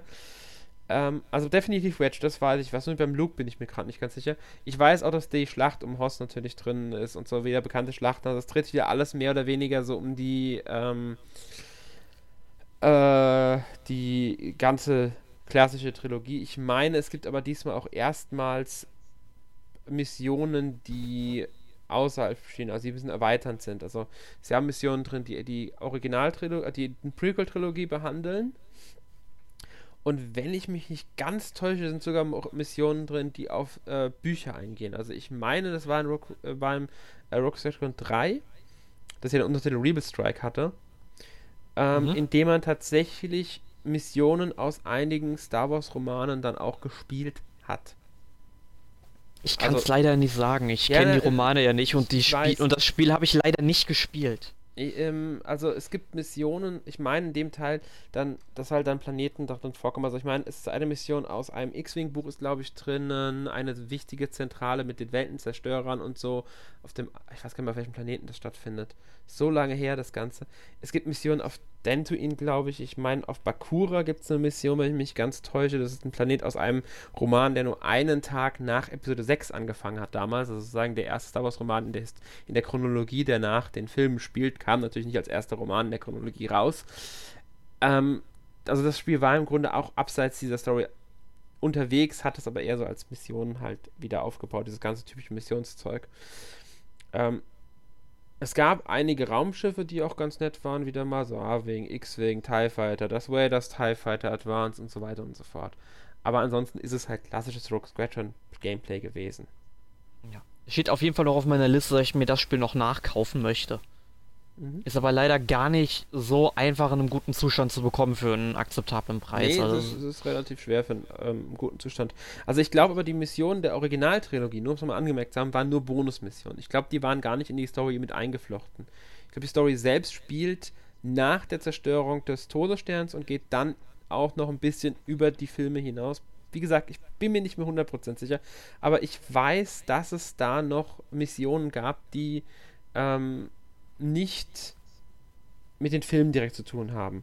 Und wenn da Planeten aus der Prequel-Trilogie drin waren, dann nicht in dem Sinne, dass man da Prequel-Charaktere mal gespielt hat, sondern dass halt diese Missionen äh, einfach die Rogue Squadron zu einem Planeten geführt hat, der ist der Prequel-Trilogie. Ich meine, Geonosis war drin. Aber ich will es nicht beschwören. Es ist alles ein bisschen länger her. Alles so verwaschen. Ja. Äh, war halt ein gutes Spiel. Ich würde aber fast sagen, es war der schlechteste Teil der. Ja, er soll auch Reihe. nicht so gut abgeschnitten haben, weil es gibt da ja wohl, wohl auch in Passagen, die sind dann so ein bisschen Jump'n'Run-mäßig aufgebaut. Äh, kann sogar sein, ja. Irgendwie sowas, ich kann mich noch an Screenshots erinnern. Ich habe es ja, wie gesagt, leider nie gespielt, aber ähm, die sollen halt so die Wertung ein bisschen nach unten gerissen haben, mhm. weil man nicht verstehen konnte, wo man die eingefügt haben wollte. Mhm. Gut, aber ja. ähm, um nochmal auf die alte Trilogie zurückzukommen, da erschien dann tatsächlich 2004 für den Game Boy Advance noch Star Wars Trilogy Apprentice of the Force. Mhm. Ist dann quasi so ein Actionspiel mit Jump'n'Run-Einlagen, kennt man ja auch so ein wenig noch von Super Star Wars in den drei Teilen für Super Nintendo. Hat mich zumindest sehr, da, äh, sehr stark daran erinnert. Allerdings gibt es jetzt wohl viele Texte, die dann die Handlung der klassischen Trilogie zwischendurch immer mal ähm, erzählen. Also da kriegt man dann zum Beispiel vom Onkel am Anfang in Episode 4 mitgeteilt, man soll die Druiden noch bitte in die Werkstatt bringen oder sowas. Mhm. Und das fand ich halt ganz nett, aber ich habe mir da Videosequenzen zu angeschaut, weil ich die, ähm, weil ich das Spiel halt wie gesagt nicht gespielt habe und es kommt aber an Super Star Wars einfach nicht ran. Nee, also man muss sagen, also es war ja, es ist keine Umsetzung von Super Star Wars, muss man sagen, das ist ein Spiel, das wurde damals mhm. von ähm, Ubisoft gemacht und sie haben die Engine benutzt, die für, für Prince of Persia Sense of Time benutzt wurde für die GBA-Version damals. Mhm. Ähm, es ist ein nettes Spiel, aber mehr auch nicht. Es erzählt halt, wie gesagt, die alte Trilogie nach. Und ja, das war's eigentlich. Also, es ist nichts Überragendes. Genau. Ja, Was man ja leider, wie man schon merkt, gerade bei den Handheld-Spielen für Star Wars relativ häufig hat, die Spiele sind halt ähm, oft, man hat halt dieses Lizenzspielniveau. Und das Lizenzspielniveau war nun mal gerade Anfang der 2000er, Mitte der 2000er sehr groß. Man muss nur heute mal schauen. Du findest kaum noch Lizenzspiele, die tatsächlich einen Film direkt umsetzen, sondern die einen Film erweitern oder die eine Seitengeschichte erzählen. Aber früher war es ja so, du kommt ein neuer Animationsfilm, es kommt ein Spiel dazu. Es kommt ein neuer Marvel-Film, es kommt ein Spiel dazu. Denk nur mal an die grottigen Iron Man-Spiele, die waren ja furchtbar von Sega, die beiden. Und das hast du heute nicht mehr. Aber damals hattest du es halt noch. Und das war, geht halt auch in diese Richtung. Genauso wie das nächste Spiel. Star Wars Episode 3, die Rache der Sis. Für ein GBA ist es damals erschienen. Ähm, ich glaube, es gab auch eine Nintendo DS-Version. Und ich genau. meine, für PS2, Xbox ist es auch erschienen. Ich, ja, für den Gamecube nicht mehr, den hat man da nee, schon aufgegeben. Ich hab's nicht gespielt, muss ich ehrlich sagen. Ich erinnere mich auch nicht mehr dran, wie es gewesen sein soll. Es war aber, meine ich, eine reine Umsetzung, also ähm, von dem Film. Und mhm. man hat halt in den Leveln im Grunde einfach Anakin Skywalker und Obi-Wan Kenobi gespielt und ja.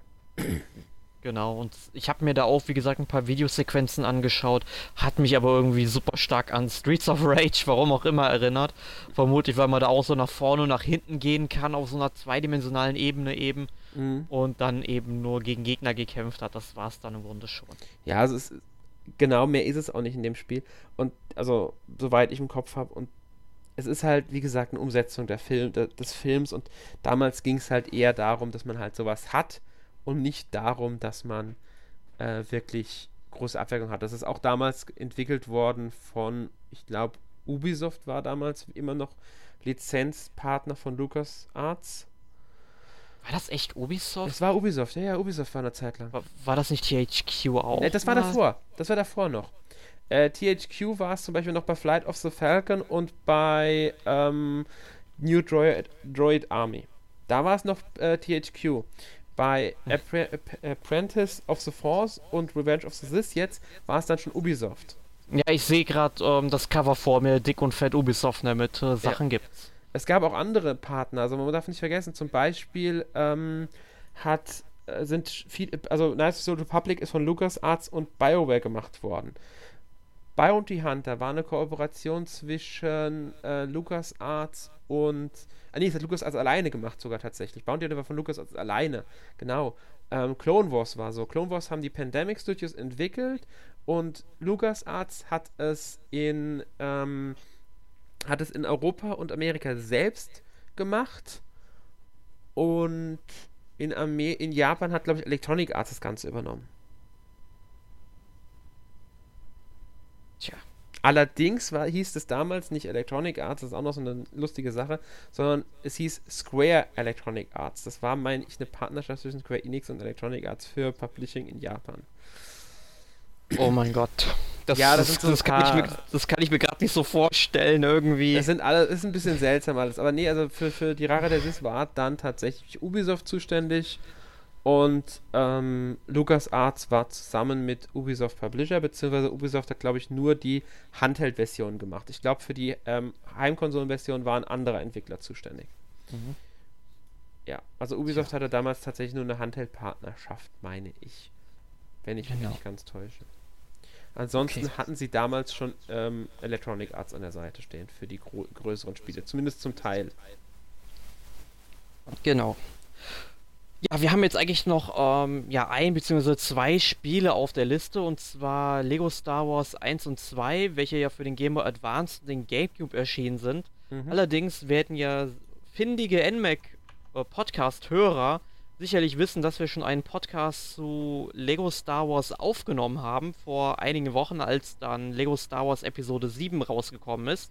Und deswegen möchten wir an dieser Stelle, um das Ganze ein wenig abzukürzen, einfach mal auf den 134. NMAC Podcast verweisen. Da werdet ihr dann zu allen Lego Star Wars Spielen jede Menge Informationen bekommen. Genau. da waren auch wir beide dabei. Genau, als alte Star Wars Veteranen. Ja. Ähm, ja, jetzt haben wir heute über jede Menge Spiele gesprochen. Welches ist denn so dein Lieblingsspiel von denen, die wir heute besprochen haben? Welches schwierig. denkst du ist davon das Beste? Das ist ganz schwierig, weil es verschiedene Generationen in Star Wars Spielen sind. Also Lego Star Wars gehört definitiv mit zu den besten Star Wars Spielen, die es gibt, 1 und 2, wobei ich sagen muss, dass sie erst in der Complete Edition auf der Wii richtig, richtig gut waren. Ähm, deshalb, es ist ein bisschen schwer. Also wenn ich das mal ausklammere einfach, dann ist es, sind es wohl die drei Rogue Squadron Spiele, einfach weil sie die meiste Substanz geboten haben. Episode 1 Racer war auch noch ganz nett. Die ganzen Handheld-Spiele kann man fast vergessen. Bounty Hunter mag ich auch von der Grundart her, hat aber leider zu viele Probleme in der Technik gehabt.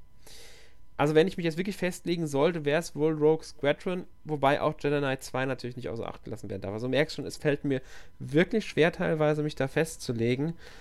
Einfach weil man, ich finde, auch ein Rogue Squadron, ein ähm, Lego Star Wars und ein Jedi Knight 2 sehr schwer vergleichen kann. Ja, das stimmt. Also du hast hier erstmal super viele verschiedene Genres im Grunde und dann halt verschiedene Gameplay-Arten. Also das kannst du im Grunde nicht miteinander vergleichen. Ja. Aber ich würde halt aus meiner Sicht halt sagen, dass das beste Spiel, zumindest von denen, die ich halt gespielt habe, dann definitiv Rogue Squadron 2 ist. Also damit habe ich einfach die meiste Zeit verbracht. Und das Spiel sieht auch der, also der zweite Teil für den Gamecube, ich finde, der sieht auch heute noch ziemlich schick aus. Mhm. Ja, die zwei, also die beiden Rogue Squadron 2 und 3 sehen heute wirklich noch schick aus. Die könnte man mit nicht mehr, mehr so großem Aufwand garantiert auch leicht ähm, remastern, nennt man das ja. Mhm. Ich würde mir ja wünschen, dass sowas nochmal kommt, sowas in der Richtung wie Rogue Squadron. Also, dass tatsächlich ja. ein vierter Teil kommt oder sie können es mir das auch anders nennen, es ist mir egal, einfach, dass da nochmal was kommt in der Richtung. Electronic Arts, wenn ihr zuhört, ihr wisst Bescheid. Genau. Ihr habt ja noch ein paar Jahre Zeit, ein paar Star Wars-Spiele auf die Leute loszulassen. Denkt dran, was die Fans mal wollen. Und wir wollen ja. Rogue Squadron. Und ihr wollt ja bald jährlich machen, so wie man hört, gerüchteweise. Und da. Ja, aber sie haben ja auch interessante Sachen in Entwicklung, darf man ja auch nicht vergessen. Also, ich meine, ähm, Battlefront 2 kommt. Und da gibt es ja jetzt die Aussagen, dass wohl das Team von Jade Raymond da DICE mit unterstützt wegen der Kampagne. Ähm, dann gibt es das Spiel von Visceral, an dem, oh Gott, wie heißt äh, die von Uncharted, Amy sonst sowieso, arbeitet. Mhm. Das wird auch ein interessantes Spiel, definitiv. Äh, da ist ja, glaube ich, auch Jade Rammonds Studio mit als Unterstützung dabei. Dann soll wohl ähm, Respawn, die Macher von Titanfall, soll wohl auch an einem Star Wars Spiel für Electronic Arts arbeiten. Ähm, also es gibt einige Star Wars Spiele, die in Entwicklung sind und es heißt ja momentan von EA wohl, dass sie jedes Jahr eins bringen wollen dann auch. Tatsächlich. Also da muss man dann einfach mal schauen, äh, wie das wird. Ich denke aber, und das ist jetzt das, was leider kommt, dass Star Wars, äh, dass Star Wars-Fans auf Nintendo-Konsolen eher in die Röhre schauen. Ja, also ich muss abwarten, wie sich die Switch entwickelt. Nein, um, ich denke aber wegen der Technik. Ich glaube, dass Electronic Arts bei den Star Wars Spielen auf die Frostbite Engine setzen wird, in übelst hoher Qualität und ich bin mir nicht sicher, klar, wahrscheinlich wird die Switch es können, aber die Switch ja, doch, na, möglich wäre es, aber ich bin, ich bin momentan noch skeptisch, ob das wirklich kommt. Bei einem Battlefront ist halt die Problematik, wie, wie sieht dann die ähm, Online-Struktur von Nintendo aus, erstmal. Bei einigen anderen Spielen gibt es andere Probleme. Natürlich kann es passieren, dass sie kommen. Das hängt von der Switch ab und vom Erfolg der Switch. Aber ich sehe es einfach ein bisschen skeptisch. Ja, ich sehe es auch skeptisch. Ich bin halt, wie gesagt, von der Switch noch nicht gänzlich überzeugt. Und da muss ich halt erstmal dieses Nintendo-Event Anfang Januar 2017 abwarten. Und dann werde ich auch entscheiden, ob ich mir die Konsole vorbestelle oder nicht, weil mit der Wii U hat mich Nintendo nicht zufriedengestellt. Ja, also ich werde es mir definitiv kaufen, die Switch, weil ich Breath of the Wild einfach auf der Switch spielen will und auch die anderen Nintendo-Spiele, die kommen werden, spielen möchte. Also letztlich wird sich die Konsole für mich lohnen, aber sie wird definitiv nicht meine Hauptkonsole, genauso wenig wie es die Wii U war. Es ist einfach so, die Nintendo-Konsolen sind für mich mittlerweile nur noch Zweitkonsolen. Ja, und dabei wird es wahrscheinlich auch bleiben. Das zu sagen. Hä? So leid es uns tut, das auch zu sagen zu genau, müssen. Genau, es ist schade, es ist wirklich schade. Ich würde mir wünschen, dass die Switch ein super Erfolg wird, dass die, das ganze Konzept super aufgeht, dass die Dritthersteller da massig Spiele bringen und so weiter und dass die Switch sich super verkauft. Das würde ich mir wirklich wünschen und ich würde es Nintendo auch gönnen. Ich habe noch eine gewisse Skepsis, ich bin nicht ganz so skeptisch wie du. Ich bin dem ganzen Konzept eigentlich eher positiv aufgeschlossen und habe mich schon entschieden, dass er gekauft wird. Ob zum Launch, hängt natürlich dann zum Launch, äh, vom Launchline ab, ab, ab. Das ist aber normal, das ist bei jedem Spiel so. Ja. Und vom Preis, muss man auch noch sagen. Der Preis genau. hat auch noch eine wichtige Rolle. Aber sie wird definitiv irgendwann bei mir landen und ich denke, spätestens zum Release von Breath of the Wild werde ich es mir irgendwie ermöglichen. Ähm, ja, aber darum soll es auch gar nicht gehen. Wir wollen mal zurück zu unserem Thema. Genau, switchen wir mal zu Star Wars zurück. Genau, und oh. zwar zum neuen Film, der jetzt kommt, würde ich sagen, fast. Ja. Äh, den wollten wir wenigstens kurz anreißen. Also, der kommt jetzt am Donnerstag als Kino Rogue One, geht halt um. Ist der erste Ablegerfilm, den Disney angekündigt hat. Das war ja was, eine Besonderheit, dass Star Wars Ablegerfilme bekommt, die außerhalb der klassischen Saga spielen. Dadurch garantieren sie halt, dass, der, dass die Saga-Filme selbst jedes Mal lang genug Zeit haben, um entwickelt zu werden und gemacht zu werden, zwei Jahre. Das ist ein Jahr weniger als die Prequel-Filme hatten und auch die klassische Trilogie. Trotzdem finde ich es gut. Ähm, und ich finde den Schritt auch richtig, weil Star Wars bietet, das haben die Romane und Comics schon immer bewiesen und beweisen sie auch heute noch, viel, viel Raum für zusätzliche Geschichten. Deswegen wünsche ich mir auch immer noch eine Realserie. Es gibt ja Gerüchte, dass Netflix interessiert ist und dass da irgendwas kommen könnte. Ähm, sofern nicht sogar die Übernahme von Disney äh, kommt, weil da gibt es ja auch Gerüchte, dass Disney Netflix übernimmt, aber das haben wir dahingestellt. Ähm, ich hoffe wirklich drauf, dass Disney da hingeht und wirklich auch im Serien- und Filmbereich schöne Geschichten erzählt. Und deswegen habe ich so eine gewisse Hoffnung an Rogue One, dass sie hier beweisen, was Star Wars kann außerhalb der Saga-Filme, auch wenn dieser Film noch sehr stark mit den Saga-Filmen verknüpft ist. Ich wünsche mir tatsächlich noch Filme, die mit den Saga-Filmen so überhaupt nichts zu tun haben, die einfach irgendeine Geschichte aus dem Star Wars-Universum erzählen von irgendwelchen Personen, die nur dadurch in Verbindung stehen mit, Star, mit den Star Wars, weil sie in dieser Galaxis spielen zu einem komplett anderen Zeitraum von mir aus. Von mir aus auch parallel zu irgendeinem Film, vollkommen egal. Hauptsache, sie sind nicht direkt mit dem Film verknüpft.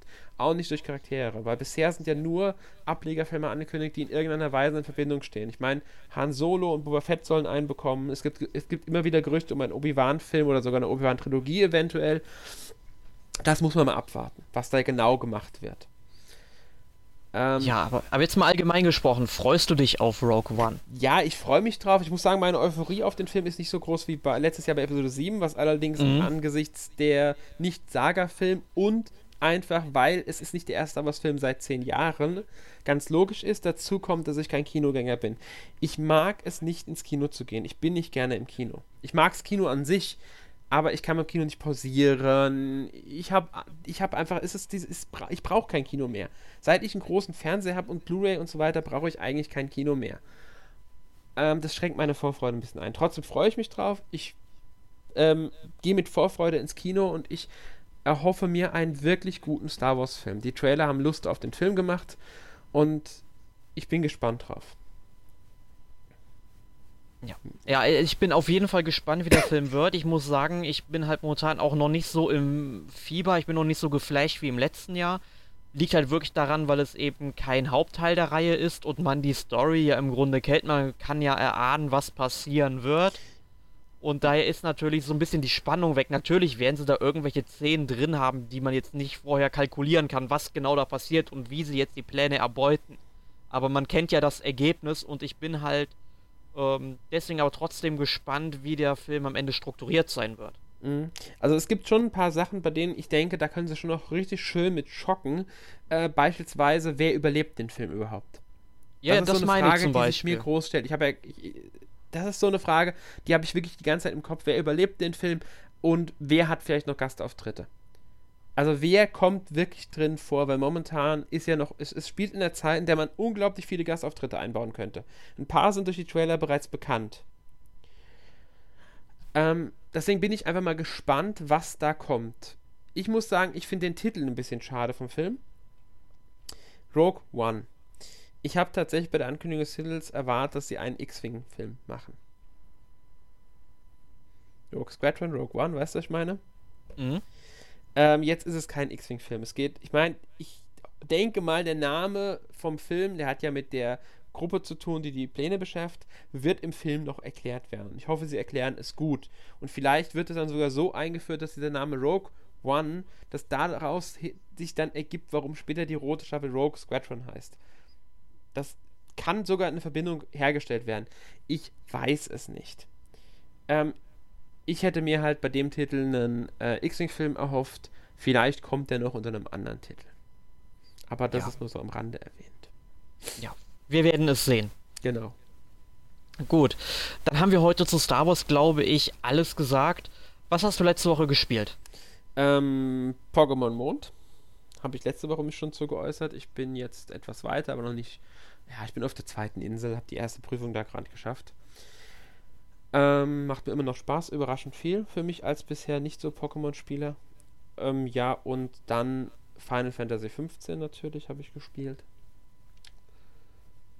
Ja, bin ich recht angetan von immer noch. Äh, es hat seine Macken, sage ich ganz klar. Ich mag es nicht so, wenn man in einem Spiel das Open World hat, direkt in die offene Welt geworfen wird und dann erstmal hier mach, was du willst und sieh weiter hast zwar einen roten Faden und das Gebiet ist erstmal eingeschränkt, trotzdem wirft sich das Spiel erstmal so rein. Dadurch, darunter leidet meiner Meinung nach die Dramaturgie ein bisschen.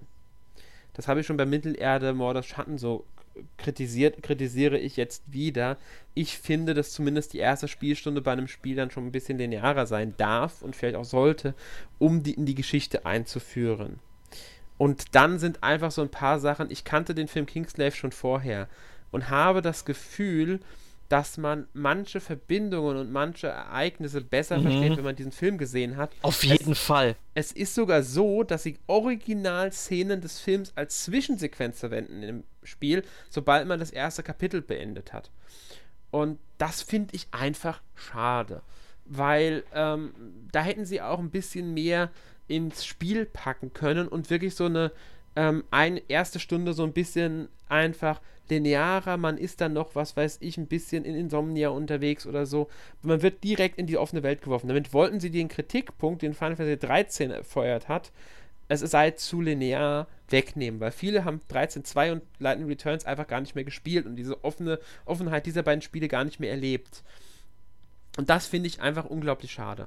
Das haben sie bei Lightning Returns noch besser gemacht. Da ist die erste Mission, die ist nicht wirklich lang, erstmal linear und danach wirst du dann mehr oder weniger in die Welt entlassen.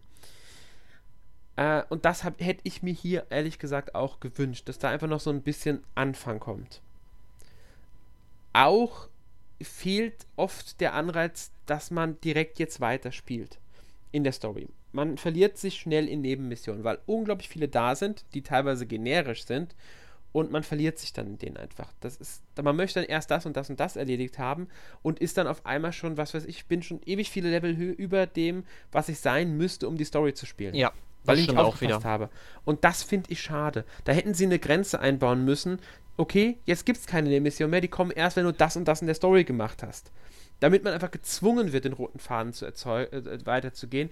Dazu kommt, dass die Erzählweise des Spiels durch die offene Welt nicht packend genug ist, damit man auch jedes Mal den Wunsch hat, weiterspielen zu wollen. Das hatte ich erst zweimal in der Story, dass ich wirklich diesen Moment hatte, jetzt will ich aber wissen, wie es weitergeht. Das hatte ich gestern auch. Dann habe ich aber gesehen, oh, da ist eine Nebenmission, Nebenmission, Nebenmission, die mache ich jetzt schnell. Dann wollte ich eigentlich nur schnell die Nebenmission machen und dann nochmal ähm, in die Story gehen. Am Ende waren aber mal eben zweieinhalb Stunden rum.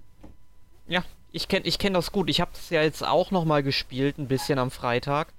Also ich bin jetzt in dem zweiten großen Gebiet angekommen, mhm. was man ja schon aus der Demo kennt, aus der ersten. Zumindest teilweise kennt man es aus der Demo, ja. Genau, und da bin ich dann halt erst einmal rumgelaufen, wollte da, hab dann eben so einen Jägerauftrag angenommen und, ähm, und musste da irgendwie Frösche sammeln. Erstmal diese Frösche zu mhm. finden, das hat mich schon bestimmt 20 Minuten gekostet oder so. Äh, gut, war auch nachts, wo ich da rumgelaufen bin. Sollte man eigentlich in dem Spiel nicht machen. Ja, nachts aber, ist gefährlich. Genau, aber in dem Gebiet ging es eigentlich, da ist eigentlich nichts passiert. Ähm, weil immer nur ein bisschen unheimlich von diesen großen Dinosaurierviechern, die ja die ganze Zeit diese Geräusche machen. Das ist ein bisschen unheimlich. Kam mir so ein bisschen vor, als ob ich im Jurassic Park unterwegs wäre. Mhm. Und ähm, ja, in der Nähe war dann so ein Angler. Und dann habe ich mich zum Angler gegangen, habe dann eben angefangen zu angeln und war dann auch noch mal eine halbe Stunde mit dem Angeln beschäftigt, ja. Also es macht schon Laune da, mit dieser offenen Spielwelt da rumzulaufen, aber mhm. ich sehe es wie du. Ich hätte am Anfang lieber was Lineareres gehabt und vor allem einen vernünftigen Einstieg in die Handlung, weil du wirst wirklich, das, ich meine, es gibt ja Spiele wie zum Beispiel ähm, ähm, Elder Scrolls, ähm, sagen wir mal Oblivion zum Beispiel, das ist das letzte Elder Scrolls, was ich gespielt habe. Du bist am Anfang in diesem Kerker drin und dann kommst du irgendwann aus diesem Kerker ja raus und dann ist diese offene Spielwelt da. Du weißt, okay, ich soll in diese Priorei gehen, okay, aber ich kann theoretisch hingehen, wo ich will. So hätte man das Spiel meinetwegen auch aufbauen können, aber du wirst da reingeworfen, du weißt im Grunde nicht, wer die ganzen Charaktere sind. Du ähm, kriegst dann immer mit, ja gut, du sollst heiraten, diese Luna Freya, ja toll, wer ist diese Luna Freya? Ich habe sie noch nie gesehen. Ja, und einfach, das ist nicht gut gemacht. Ich meine, ja. wenn man, ich habe Kingsglaive davor gesehen, daher weiß ich ja, worum es geht, ne? Weil mhm. so, ähm, Final Fantasy 15 fängt ja ein bisschen kurz vorher an, bevor Kingsglaive endet, sag ich mal. Ja. Und, ähm, also das erste Kapitel spielt parallel zur zweiten Hälfte des Films mehr oder also zu, zum, zum äh, ja, ich glaube, so das letzte Drittel, das zweit, zwei, letzten zwei Drittel des Films sind sogar parallel zu dem Kapitel. Ja. Also es spielt im Grunde parallel zum Teil zum ersten Kapitel der Film. Ja. Und ähm, ja, das ist halt so das Problem. Ich fühlte mich da nicht wirklich gut aufgehoben am Anfang, deswegen fand ich das Spiel am Anfang nur, ja, so okay. Mittlerweile habe ich mich jetzt dran gewöhnt, nachdem ich so die in den ersten beiden Königsgräbern war. Ähm, und bin jetzt natürlich mal gespannt, uh, wie die Handlung weitergeht. Ja, da bin ich auch schon drauf. Die ist auch interessant erzählt, aber es fehlt, also sie, sie ist ganz in Netz, sage ich mal, ganz interessant, aber es fehlt einfach die Dramaturgie ein bisschen. Ähm, man klappert so ein bisschen die Ziele ab, also bisher, ich bin nicht viel weiter als du, muss ich ehrlich sagen weil ich einfach die ganze Zeit Nebenmission gespielt habe tatsächlich. Ich bin gerade in Lest, ich war jetzt gerade in Lestalum, und habe jetzt die nächste Mission. Lestalum wirst du gerade deine Mission haben, wo du dahin sollst wahrscheinlich. Ganz genau, ich habe von ja. der Stadt gehört. Da war ich jetzt gerade, habe jetzt die nächst, nächste Ziel angegeben bekommen, aber ich habe so viel Zeit in Nebenmission. Ich habe bestimmt 10 Stunden in Nebenmission verbracht. Ja. Ich habe jetzt auch und, ungefähr, ich glaube, 8 äh. Stunden oder sowas auf dem Konto. Ich bin bei 21,5 Stunden. Bin immer noch im dritten Kapitel. Tja. Nur durch Nebenmissionen und Kämpfe und so weiter. Ja, also es ich, hat schon seine, es hat wirklich seine Macken in der Hinsicht, muss ich sagen. Ich sehe schon, wir werden in einigen Podcast-Ausgaben dann nochmal über Final Fantasy 15 reden. Ich denke auch. Denke genau. auch. Es ist aber beileibe kein schlechtes Spiel, auf keinen Fall. Es macht mir wirklich, wirklich Spaß, sonst würde ich nicht so viel Zeit da drin verbringen mit Nebenmissionen. Es hat diesen Skyrim-Effekt. Man ist halt bei den Nebenmissionen. Das Schade ist halt, die Nebenmissionen erzählen einfach zu schwache Geschichten. Äh, es sind wirklich oft nur, ja, besorg mal bitte einen Saphir besorg mir bitte das Teil. Ja, da ist eine Ladung verunglückt, kannst du die wieder beschaffen? Also renne ich hin, hol, bekämpf die Gegner dort, hol die Ladung, renn zum Typen zurück. Krieg eine Mission, die genau so wieder abläuft, nur durch zu einem anderen Ort muss dieses Mal. Ja. Da fehlt ein bisschen die Abwechslung. Das Frösche einsammeln, was du gemacht hast, habe ich jetzt dreimal instant schon gemacht. Oh. Also Gut. da ist das Problem einfach. Aber gut, wir werden nochmal drüber reden. Genau. Denke ich irgendwann. Ähm, ich werde trotzdem weiterspielen. Ja. Hast du denn noch was anderes gespielt in dieser Woche? Nein, das war's von mir. Tatsächlich. Oh, Die zwei Spiele Gut. waren's. ja. Ähm, ja, neben Final Fantasy 15 habe ich dann tatsächlich mal mit Marius Picross auf dem Game Boy angefangen. Beziehungsweise mit ähm, halt der Virtual Console Fassung davon. Die habe ich mir damals vor vier, fünf Jahren oder so schon mal runtergeladen. Hab da allerdings nur die ersten 20 Levels gemacht, weil damals war ich nicht so im Picross-Fieber wie jetzt momentan. Und hab dann tatsächlich die anderen 116, ähm, ich glaube es gibt insgesamt 136 oder 126 Rätsel in diesem Spiel. Und die habe ich jetzt alle diese Woche durchgearbeitet. Also es war auch nicht besonders lang und besonders schwierig.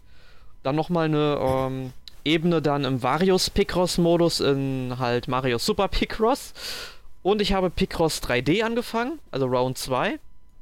Muss ich halt ehrlich sagen, gefällt mir nicht so wie die zweidimensionalen. Das ist mir teilweise ein bisschen zu fummelig, wenn es darum geht, die Ebenen halt in diesen Gebilden da rauszusortieren, welche man da einfärben muss. Hab ich kein Problem mit. Ich ich habe mittlerweile auch nicht mehr ganz so stark wie am Anfang, ja, aber ich komme damit irgendwie nicht so ganz klar Mhm. mit, dem, mit dieser Fummelei. Irgendwie, ich muss mal gucken, ob ich da noch, ähm, sag ich mal, ob wir da auch Freunde werden mit dem Spiel, weil ich habe jetzt ungefähr 60, 70 Rätsel oder so erledigt. Mhm. Ähm, muss ich mal sehen. Und dann habe ich äh, Super Mario Maker vor Nintendo 3DS angefangen. Ähm, also habe da mal diese ganze Einführung gemacht und dann noch ein bisschen halt rumgespielt. Ja, ist halt Super Mario Maker, müssen wir halt nicht großartig was anderes zu sagen. Genau. Und ich überlege gerade, habe ich sonst noch was anderes gespielt? Ich glaube nicht. Ja, war ja dann noch einiges. Ja, es ist halt, es sind alles so Spiele, die kann man wunderbar neben dem Fernseh gucken machen. Genau. Die meisten zumindest, ja. Ja. Stimmt. Gut. Außer Final Fantasy 15 natürlich, das, da ist es ein bisschen schwierig. Ja, genau. Gut, Ähm. ähm, ja, worum geht's da nächste Woche, Alex? Nächste Woche geht's um Weihnachten in Videospielen. Ich habe jetzt gerade keine Ahnung, wer dabei ist von uns. Äh, Ja, das ist halt eine Sache, wir nehmen nächste Woche nämlich schon zwei Podcast auf. Ähm, ähm, ich schau mal gerade nach Weihnachten Videospielen. Das müssten Mario, Sören und Patrick machen. Und äh, darauf die Woche, das können wir ja schon mal verraten an der Stelle, haben wir den großen Jahresrückblick 2016 und den nehmen dann Jonas, Tobias und meine Wenigkeit auf. Genau. Und dann ist das Jahr auch wieder vorbei. Weil wegen den Feiertagen, wir nehmen halt immer am Sonntag auf, fällt halt dieses Jahr dann immer auf blöde Tage jetzt und deswegen haben wir gesagt, ähm, nehmen wir den Jahresrückblick genau nächste Woche auch schon auf und dann sind wir da schon mal gut gerüstet. Jo. Gut, in dem Sinne, ich bedanke mich bei unseren Hörern. Ja, bis ihr bis hierhin durchgehalten habt. Ich hoffe, es war interessant genug und nicht zu viel abschweifen zwischendurch mal bei Star Wars und so. Nee, muss ja auch mal sein. Genau. Ja, dann würde ich sagen, bis zum nächsten Mal und bis zum nächsten Star Wars Podcast in einem Jahr dann. Ja, ich hoffe mal, dass unsere Hörer dann früher einschalten. Aber spätestens dann bis in einem Jahr. Macht's gut. Ja, bis Tschüss. dann. Tschüss.